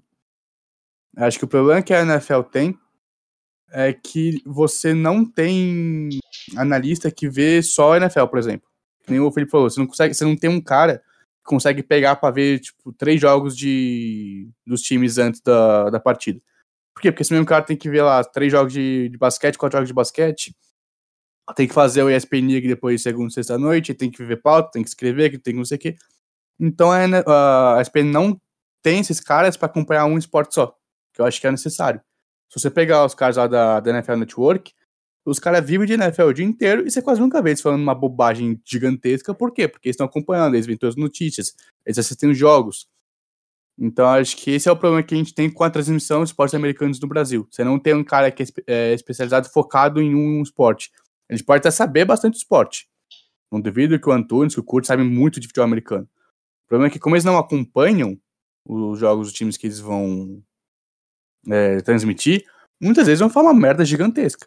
Tipo, achar, "Ah, agora a defesa dos Vikings tem que, tem que aparecer. Porra, a defesa dos Vikings não aparece tem uns dois anos já. Ah, o Xavier Rhodes é um bom cornerback. Era três anos atrás. Então, Voltou a esse é o- ser no Colts, né? é. Então acho que esse é um problema que vários times menores passam. Né? Por exemplo, pegar o torcedor dos Cardinals, deve passar pela mesma coisa. Bengals, Jets, Jets lá, as coisas nunca passam na TV, enfim. Mas pegar esses times menores com menos torcida, que tem menos tempo de, de tela na SPN, eles passam pelo, mesmo- pelo mesmo problema que a gente. Porque eles não torcem pra Packers ou, ou Patriots. Pra tal, ou Chiefs agora, pra estar o tempo inteiro sendo falado, sendo transmitido. Exatamente. Você nunca vê alguém falando uma bobagem dos Packers, por exemplo. Quase nunca vi É. ninguém do Brasil É falando muito, isso. é muito difícil você inteiro. ver. É muito difícil você ver os torcedores nas redes sociais reclamando. É, Quando falando, meu Deus, olha o que times, o Paulo Antunes falou do cornerback do meu time. Por quê? Porque tá passando o tempo inteiro, então a galera sabe. Eles têm que falar com toda semana dos Packers duas vezes, então eles vão, eles vão pesquisar mais. Não é uma crítica ao, ao ESPN ou aos comentaristas. É uma crítica que eu tô falando pra transmissão no geral, do jeito que eles fazem a transmissão. Uhum. É. Inclusive essa porra de votação é desgraçada, mano. Chato pra caralho. É, porque virou. vi- Agora, tipo assim, a ESPN eles tinham que dar um tempinho nessa questão aí, porque já virou. É, já é garantida, né? Tipo assim, que vai Não, ser mano, o que eu falava. Packers ou Patriots mesmo. Ou Não, eles Eles, façam. eles o se seguinte, né? uniram pra fazer isso, mano. Bota- se uniram pra não, fazer essa porra. É pior que bota- Big Brother, velho. Bota o jogo dos dois com transmissão todo domingo e vota, abre pra, no- votação no horário que nos dois não jogam. Pronto, Não, resolve o problema. mano, o que eu. Se for o horário diferente, é melhor poderia ainda. melhorar muito. Poderia ser, mano, muito melhor. O que você faz? Você coloca a votação. Mas bota no canal secundário. Não bota na SPN principal a votação. Porque isso é de idiotice. Você vai só afastar o, o cara que tá como você ver agora do esporte. Porque você, É. mano, você acha que o cara vai querer ver um esporte assistindo Patriots e Panthers ou Patriots e Jets? Ninguém vai querer continuar vendo essa porra depois de assistir um jogo daquele. Ainda mais que é um esporte que é difícil pegar assim de primeira. Então, nesse play principal, você vai e bota o melhor jogo da rodada. Né, a galera reclama, ai, não tem tempo de jogo dos Chiefs. Porque os Chiefs jogam de noite e de fim de tarde. Eles não ganham, acho que eles ganharam uma votação que foi Chiefs e Browns. E quem não votasse naquilo era maluco. É isso mesmo, cara. Assim, tá foda, viu? Essas, essas questões todas também não ajudam em nada. Então, pra gente também ir caminhando para os nossos finalmente, falamos um pouquinho da defesa. Só dar um confere aqui se tem mais alguma pergunta que eu deixei sobrar. Ah, essa bem rápido, viu? O, o João de Deus dos Reis. Qual, quais as perspectivas para o atual ano depois da derrota vendida dificilmente para os Ravens? O que, que vocês esperam dessa temporada? Eu falei no início, para mim, assim, se você for parar para olhar, precisa de sete vitórias, faltam nove jogos. É impossível pelo calendário que a gente tem. Mas, ao meu ver, dá para melhorar a questão da escolha do draft. Óbvio que eu não tô pedindo pro time entrar em campo, porque eu acho que isso não acontece para perder. Só que ao mesmo tempo, cara, já já deu, né? Essa temporada já acabou pro, pro Vikings. Já. Cara, o pior é que tem chance a gente não pegar playoff, porque o resto da NFC é uma Não, tragédia. tem, Os Falcons estão pegando playoff acho- agora. Eu acho que assim, a gente tem que falar que o Russell Wilson volta Hum. sobrando, ele vai abocanhar. Meio que Vai lá, vai a lá. tendência é essa, né? Ah, É, acho que uma das vagas já é do Saints. Acho, mesmo porque a campanha que eles têm agora, mesmo sem ter Ô, Henrique, foi você é que zicou pegar o ele. Vikings mesmo, velho. A gente tava indo regular até você falar que a gente ia garantido pros playoffs, porque a NFC ia deixar.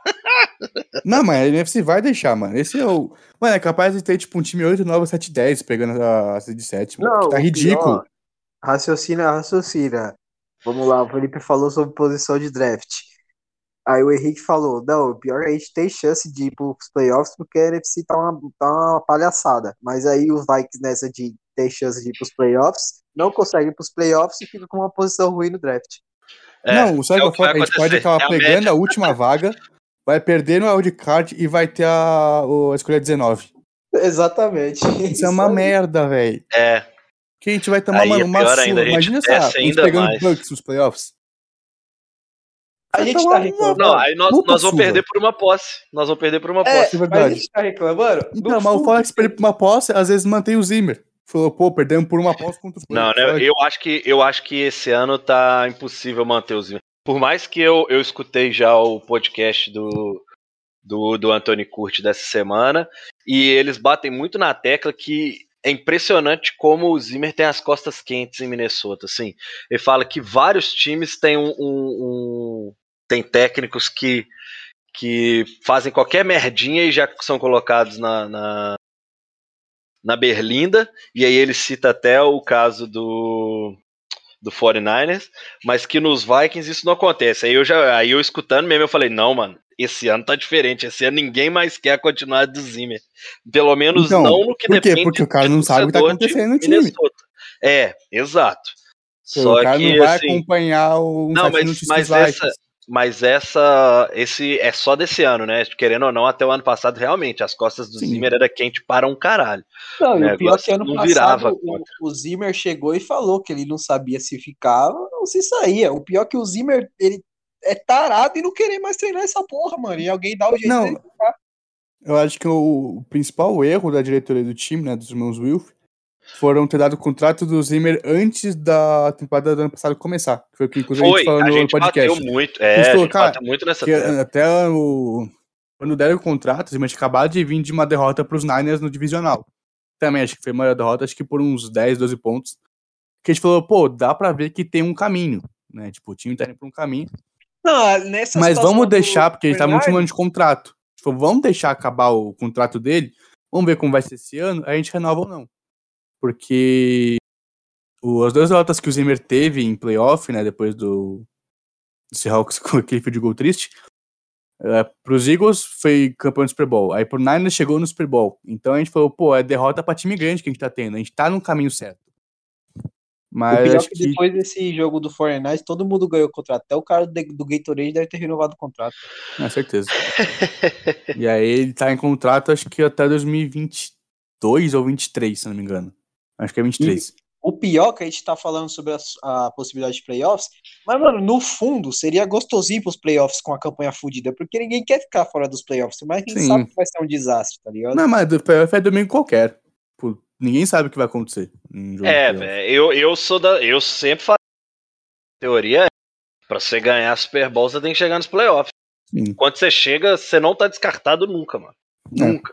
Assim, Mano, a gente ah, vê, mas o é time que improvável, fez é o jogo mais improvável para difícil- caralho, é improvável pra Hum. caralho você ir com uma campanha, sei lá, 7-10, né, que agora subiu um jogo, e ganhar. É improvável demais.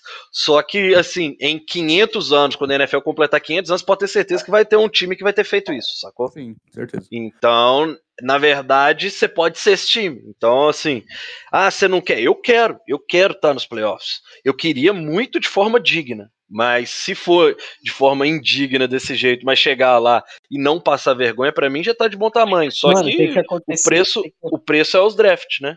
Vocês têm que É. ter a mentalidade igual a, de- a torcida do Golden State teve quando o Curry tava, tava fora por lesão na mão. Mano, a gente só tava assistindo os jogos do Warriors pra se divertir, pra dar risada, mano. Os Vikings no playoffs vai ser isso aí, caralho. É. É. Não, mas eu tô pronto pra isso. Eu só não quero é tipo assim, chegar lá e tomar 38 a 7. Não, mano, você pegar, pergunta pra alguém em janeiro do ano passado. Fala assim, ó, os Bucks vão chegar no Super Bowl, vão ganhar o Super Bowl, enfrentando Washington, Pe- Saints, Packers e Chiefs. É. E o Washington vai ser o, jogo, o único jogo difícil que eles vão ter contra Washington. O cara vai, o cara vai descer na sua casa, na sua casa. É, falar, pois pô, é, o Washington ganhou a NFC List ali na sofrência. Nunca- E foi verdade, o único jogo difícil dos Bucks foi contra o Washington. É. Às vezes passaram um carro. É, exatamente. Assim, tá lá, vai ter chance. velho. Quem não É. chegar lá é que não tem chance, o resto tem. Não, E imagina, aí, caras show- pra ter o Heineken. Deixa eu liberar o risada, meu filho. Não, o Risada vou- vai se fuder e vai perder o jogo. Aí, ó, passando o último tópico da lista. Próximo jogo. Próximo domingo, Minnesota Vikings viaja até Los Angeles para enfrentar os Chargers. Jogo é do horário das 18 horas. Então não tem transmissão, o jogo acontece no SoFi Stadium. Expectativas para essa partida. Washington, é, Washington. É, Los Angeles que tá 5-3, Vikings 3-5. São é aquela coisa, campanhas opostas, né? Henrique, seu palpitaço, o que, que você espera desse jogo? Cara, os Chargers, o hype deles caiu bastante nas últimas duas, três semanas. Eu não, não vi acho que nenhum jogo deles, que o último foi contra os Chiefs. Mas dá pra ver que o hype caiu. Né, o time acho que não tem, pelo que eu vi falar, não vem jogando muito bem nas últimas semanas. Mas ainda assim, é um time melhor que o nosso. Uma comissão técnica muito melhor que a nossa. Eu sou fãzaço do Brandon Staley. Eu gosto de técnico assim, porra, eu que fala, nós vai arriscar a quarta também, me pau no cu de vocês. Eu gosto sempre de técnico. Mas eu nunca vou falar que os Vikings vão perder. Isso é mais forte que eu. Sempre vou falar que nós vai ganhar. Então, mano, eu vou de Vikings 27 e 24. E é legal que o estádio novo lá deles é um que tem na sua casa, né, Felipe? É, É o SoFi Stadium. é o sofazão. É. E você, meu querido risado? Ô, Henrique, você para de mu muito abrupto suas falas. Eu sei, é só pra te foder mesmo. É, eu fico esperando ver se você complementa, nunca vem. será, que ele não, não- será que ele não usa aquelas bombinhas de ar, não, mano? Não, pô, tem asma não. Risada, sua expectativa para o jogo do próximo domingo contra os Chargers. Ah, não dá pra falar sobre esse jogo depois de ter terminado o Borders, né? Que a, a série passa dentro de Los Angeles, né? Los Angeles, no caso. Tem toda a construção do estádio na série, ainda o Goff era quarterback, enfim. Mas é couro, não vai tomar couro. O, a minha opinião é essa. O ataque vai melhorar um pouco, sim. Vai ser o tipo, a típica derrota que a gente vai estar pau a pau com os caras, mas vamos perder por diferença de 3, 2, 5, 4 pontos. Eu acho que os Vikings não ganham esse jogo. E essa é a minha opinião, querido Felipe Drummond. Uai, cara, eu, eu, eu, tipo assim, eu sou o pessimista nato aqui do, do MVP. Mas esse é um Uhum. jogo que eu vejo que existe a possibilidade da gente ganhar. Assim, é, se fosse há três semanas, quando a gente ainda não estava tão ruim, porém o Chargers estava voando, eu tinha dado esse jogo como derrota certa já. Eu, inclusive aqui no MVP, eu, eu falei sobre isso. Porém, eu vejo que os caras pioraram bastante, sabe? E assim, a gente tá perdendo do mesmo jeito que a gente tava perdendo. A gente, a, gente, é- a gente tá no mesmo nível ainda. Só que agora meio que a esperança virou ao contrário. A gente hoje vai para os jogos com pensamento ruim, enquanto antes a gente ia para os jogos com pensamento grande. É, da sequência de três jogos, que era Ravens, Chargers e Packers, era o único jogo que eu olhava que a gente entraria como. Eles são favoritos, tá? Não é questão disso. O favoritismo é dos Chargers. Mas é o jogo que eu vejo que tem condição da gente ganhar. Agora, eu apostar nisso é difícil. Né? Eu não aposto que os Vikings vão ganhar. Eu só aposto que da sequência próxima, ó, contra 49ers a gente entra como favorito, e- mas contra o Lions tem que ganhar. Né? Eu volto naquela parte de obrigação. É, pensando para a temporada, eu acho que é meio que assim. Eu venho falando muito que é contra os Ravens podia ter sido uma final, contra os Cowboys era final, contra os Chargers volta a ser final, dependendo do que esse time pensa, né? E aí não depende de mim, depende do elenco. O que, que o Vikings quer nessa temporada? Se esse time ainda quer dar um, um respiro de pensar em playoffs, esse é o tipo de jogo que tem que ganhar, sabe? Assim, é difícil e tal, mas é o tipo de jogo que tem que ganhar. É meio que aquela coisa, é o, é o dever de casa que ainda não foi bem feito, esperar que o time faça isso. Então, cara, se eu tiver que apostar, eu aposto na vitória dos Chargers, mas eu vejo possibilidade real dos Vikings conseguir nesse jogo. Mano, a gente sempre joga no nível do nosso adversário. Isso é fato. É isso, a gente pega um time ruim, a gente iguala com eles. Fica um time A ruim. gente pega um time bom, a gente iguala também. A gente iguala, faz, dá esperança e fode com É. É isso, assim. Esse Cara, time que a gente do, não, a gente não chegou a do ficar, Vikings- tipo, mais de uma posse atrás do placar até agora. ele, esse time do Vikings é igual saco de pancada. E aí não saco de pancada de ficar tomando porrada. Mas ele literalmente ele vai pendulando enquanto ele tá tomando a porrada. Só que ele consegue devolver, ele vai e volta. Ele, Ele chega no final. Ele é o camaleão, cara. Ele se adapta às cores do barato. É, o problema é que o Hum. camaleão não morre no final. Ah, às vezes morre, né? O, o Vikings tá nessa daí, de jogar como nunca e perder como sempre. E Ah, assim. o camaleão do atônico.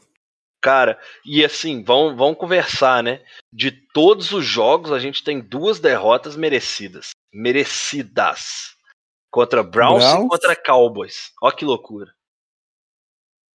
Contra Cowboys a gente mereceu perder. A gente fez, esforçou pra perder e conseguimos perder. É, a gente esforçou muito pra perder aquele jogo. Contra os Browns, não. Contra os Browns foi o único jogo que eu vi sem alma. É um time que não Hum. tinha condição de ganhar. A gente E até chegou na última uma posse. A gente até per- chegou na última posse de bola com a chance ali de empatar. Mas era aquela coisa, era o improvável acontecer, porque a gente não jogou nada para aquele jogo ter chance de ganhar no final. A sorte foi que do lado de lá Não eles também não jogaram nada. Só que, assim, de todos os jogos, só Cowboys e Browns a gente jogou pior do que o adversário. Nos outros jogos a gente jogou melhor Ou e perdemos. E, é. Não, ó, pra gente finalizar mesmo, contra Bengals, a gente jogou mal, mas jogou melhor do que o Bengals. Uhum. Cara, os Bengals eles Contra- tiveram uma sequência de 5 minutos antes do intervalo. Eles ganharam o jogo. É, Quiseram contra o 14 pontos. Cardinals, a gente jogou melhor. contra Seattle nem precisa A gente- falar. É. A gente amassou o segundo tempo inteiro, né? Uhum. O jogo foi equilibrado só até a metade. Contra os Browns, isso que a gente já falou. Contra os Lions, a gente jogou mal, mas o suficiente para ganhar. E se não fosse o fumble do, do Madison, a gente teria ganho de- com certa tranquilidade aquele jogo. Mal, mas com tranquilidade. Contra os Panthers, a mesma coisa. Jogou. Só o final foi mal e o final foi suficiente, né? Aquele drive ridículo que a gente sofreu de empate. Assim, a gente jogou. A defesa jogou bem até o último drive, até que jogou meio mal até o segundo, até só o segundo tempo. É, aí contra os Cowboys, aquele show de horror no, no Sunday Night Football da semana passada. E contra os Ravens, uma virada que basicamente tinha 40 jogos que a gente não sofria. Né, ter duas posses de bola no terceiro quarto e conseguir perder, né? Literalmente, igual você estava no banheiro, meu querido Henrique, eu falei com a Uhum. risada. O Vikings conseguiu sofrer 17 pontos até o fim do terceiro quarto e 17 pontos no quarto quarto e overtime. Enfim, Mas é, é, basicamente isso. não, rapidinho, vai, for vai pra esse jogo com chance de ganhar, tá? Vai com chance de ganhar. Se vai ganhar, são outros 500. Que vai fazer jogo duro é bem provável. Um negócio que eu lembrei da entrevista do, do Zimmer depois do jogo contra os Ravens, que depois do. Perguntaram pra ele, ah, você pensou em ir pra dois pontos, né? Depois fez aquele último TD. Assim, ele ir ou não pra dois pontos, acho que qualquer uma decisão ia fazer sentido. Eu ia preferir ir pra dois pontos. Só que a, a justificativa que ele deu não fez o menor, tipo, a menor lógica, porque faltava um minuto no relógio que eles tinham dois tempos pra pedir. Então eles teriam tempo pra tentar virar ou ganhar de qualquer jeito. E aí ele falou, eu não fiz porque eu- eles têm um bom kick, eles tinham tempo no relógio, então eu não queria dar chance pra eles ganharem. Só que você ia ter de qualquer jeito, velho. Uhum. Tipo, ou eles, eles iam ter o jogo empatado e falou, vamos tentar porque foda-se, se a gente não conseguir prorrogação. Ou eles vão falar, "Ah, a gente tem que tentar porque senão a gente perde o jogo. Ou seja, não fez o menor sentido a explicação que ele deu. Se a gente tivesse ganhando, sabe, por é, ou dois pontos, ia mandar o jogo pra, sabe, quatro pontos de vantagem, ou três, aí é uma outra conversa. Mas não faz o menor sentido a lógica dele pra explicar o que aconteceu. Perfeito. Zimmer bundão, caralho. Se não quer arriscar, só fala, não quis. Ah, é. Só, só pra gente finalizar. hein. Tá até aqui nos assuntos, eu só esqueci de falar porque eu tinha deixado ele no alto. Hashtag FireZimmer. Sempre. Querido Risada, suas considerações finais pra poder ir lá ver seu basquetinho. Ah, eu só quero agradecer mais uma vez estar aqui com vocês, Henrique, Felipão. E aquilo, né? Não tem nem como a gente terminar o, o MVP de hoje com a frase esperar por dias melhores, né? Esse dia melhor nunca chega. Mas é isso. Igual vocês falaram, né? Tem possibilidade de a gente ir pros playoffs, cara. Só que a torcida tem que começar a se adaptar com o time que tem, tá ligado? Já foi a época que a gente jogava com o nome, não dá mais pra jogar com o nome, não. Agradecer aí a, o convite mais uma vez e tamo junto. Ah, que isso, a honra é toda sua. Brincadeira, risada, eu te amo. Eu, vi que você falou que foi fazer xixi. Xixi, velho. Caralho. Tem que ser educado no chat, né? Na live eu falo merda, no chat tem que ser educado. Querido Henrique, suas considerações finais. Ah, como eu queria dizer, o Sada falou, é palavras de esperança, mas eu queria tentar. Porque, lembra, se o Zimmer conseguiu ser técnico na NFL por oito anos, você consegue realizar seus sonhos, cara. Confio em você. É isso E aí. Fire Zimmer. E Fire Zimmer sempre. Então é isso, mais um MVP conta o de número 123. Eu sou o Felipe Drummond e me despeço de vocês. Aquele abraço, meus queridos. Show, show, show, show. Não, não.